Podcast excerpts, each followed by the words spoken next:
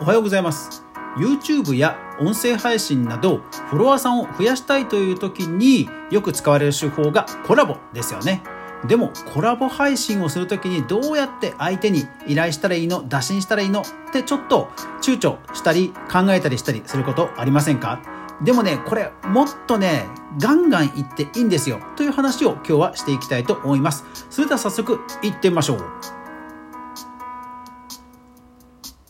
はいどうも、かぐわです。今日はコラボをどうやったらいいのという話と、あとそれにまつわるエピソードを紹介したいと思います。この配信を聞くと、ああ、コラボってもっと気軽にやっていいんだと思えるようになると思いますんで、ぜひぜひ最後まで聞いてください。はい。コラボ配信。やっぱりね、これあの、お互いにメリットがあることなんですよね。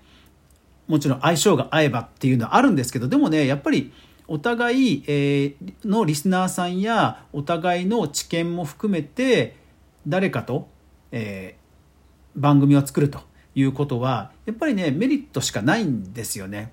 うんよっぽど相性が悪い人とかあのそういう人が来たりすると別ですけどでもそれでもその回をたまたま聞かれなくなるっていうだけでそれによってフォロワーさんを解除されたりとかそういうのってそういうのはもうまずないと思います。なのであのコラボはねあのどんどんやられるといいと思うんですよね。じゃあなんでコラボやる人ややらない人がいるのかというとやっぱり怖いちょっと大丈夫かな大丈夫かな怖いなっていう人が多いんじゃないかなと僕は思うんですよ。でもね確かにそれは分かります。僕もねコラボは、えー、ちょっと相手から公開した後に相手からゴニョゴニョ言われたらなんかめんどくさそうだなとかやっぱりねいろいろ考えた時期がありました。うん、でもねあのやっぱりやってみると相手にもメリットがあるっていうことがあの分かり始めてからはあのどんどんあの言うようにはしました。で、えー、YouTube 辛口塾っていう YouTube のトップ YouTuber さんが集まって、えー、いろんな相談会をやってる、えー Twitter スペースがあるんですがそこでも超人気 YouTuber さんでもあの全然あの打診をしてくれることは全然問題ないと。まああの本当に気が乗らなければ返事がないだけですみたいなことをおっしゃってましたのであのぐいぐい行くのはね本当全然問題ないです。それこそ自分のリスナーさんのためと思えば逆にもうどんどん言っていいと思うんですよね。リスナーさんもあのゲストの方の質問によってそのファンの方あのクリエイターさんの方の意外な面が見れるっていうこと意外とあるんですよ。なのでそういう方を引き出してくれればファンの方もねやっぱり喜びますし本当ね、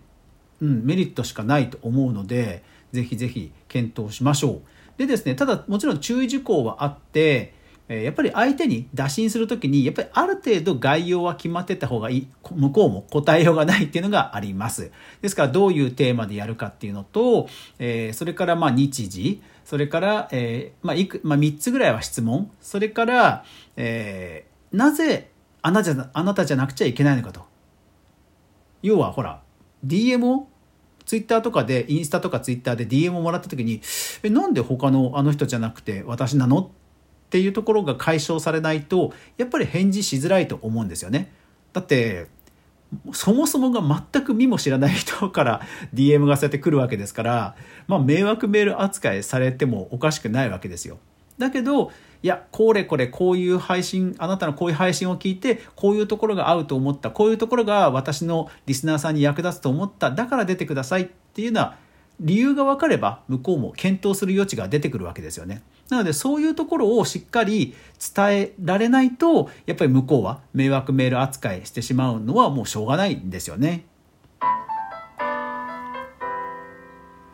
なのでぜひぜひ、えそういう熱い思いえこういうリスナーさんにすごく役立つ。そしてまあ、えー、自分の番組に出ることで、えー、あなたにも、まあ、こういうメリットがありますよと。こういううちのファンの方と多分相性がいいと思うのでいかがですかというようなことをしっかり、えー、お伝えすると。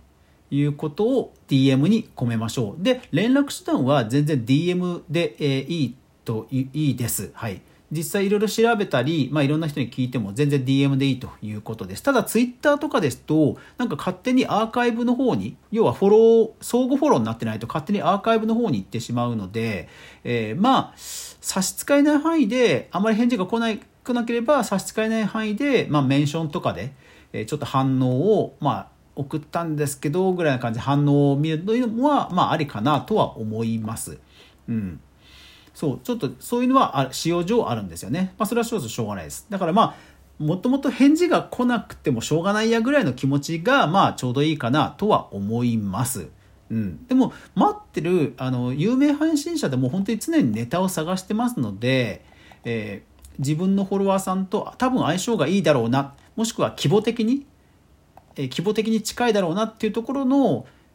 番組さんにはねどんどん声出し声かけていいと思うんですよね。まああんまり差があると向こうが100万フォロワーで自分が100人しかいなかったとするとそうするとねほぼほぼ宣伝にしかならないのであの向こうにねあのトップ YouTuber さんにとってはなんか単なる宣伝の手伝いしてるだけにしか見えないので、まあ、それはそこまで差が離れてるとね微妙かもしれませんがでもねそれでもねゼロじゃないんですよ。それでもね桁がね2桁ぐらい違ってても全然ね受けてくれるトップ YouTuber さんとかもいたりするのであの全然ありだと思います。でこれってあの YouTube とか音声配信とか SNS に実は限らないんですよね。あのビジネスとかでもやっぱりドリームをつかむ成功するっていう時により上位の方に引き上げてもらうっていうのはまあこれ人類昔からある話なんですよね。だからコラボももちろん理想はお互いある程度規模が近いっていう人ではあるんですけどもでも本音を言えば本音を言えばより上位の人に 引き上げてもらいたいっていうのはあるじゃないですか。理想はね。そういうのを、まあ、目指すっていうのは別に悪いことじゃないわけですよ。がむしゃらにあのフォロワーさんを増やしたいっていうのを別にそれはねある一つの姿としては全然ありですので全然、うん、あの引っ込めることは僕はないと思いますで有名なアーティストさんアーティストさんでも実はいろんなエピソードがあるんですね例えば世界的有名ギタリストの布袋寅泰さん。はい。彼はですね、デビッド・ボーイに、えー、共演するというために、なんと、デビッド・ボーイに直接手紙を渡したということなんですよ。しかもですよ。しかも、ホテルのドアの隙間から差し入れたという。すごいでしょ？これ、これすごいですよね。これぐらいグイグイ言っていいんですよ。それから次。平井堅さん。あのねハイトーンボイスの平井堅さん実は平井堅さんもなんと憧れの桑田佳祐さんの自宅の門の上に桑田佳祐様原優子様コーラスでいいので雇ってください平井堅と帰えとメッセージを添えたデモテープを置いてったそうですこれもすごいですよね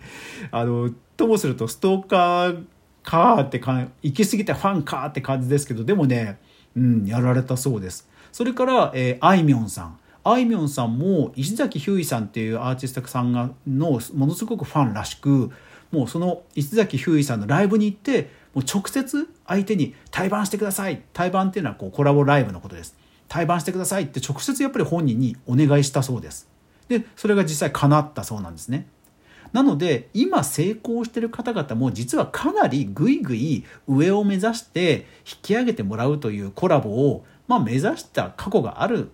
うん、ないわけじゃないんですよね。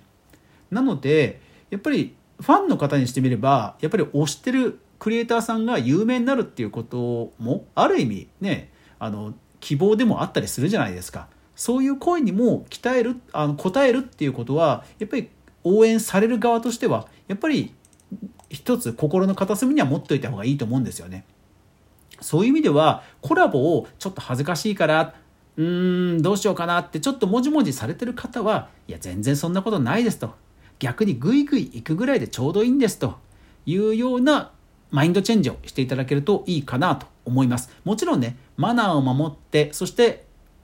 おお話前半お話ししたようにちゃんとね概要をあのちゃんと文章で伝えると単に出てくださいよろしくっていうのじゃなくて ちゃんとマナーを守った上でぐいぐい行きましょうということを、まあ強調したいですね。はい。というわけで今日はぜひぜひ皆さんコラボ会やりましょう。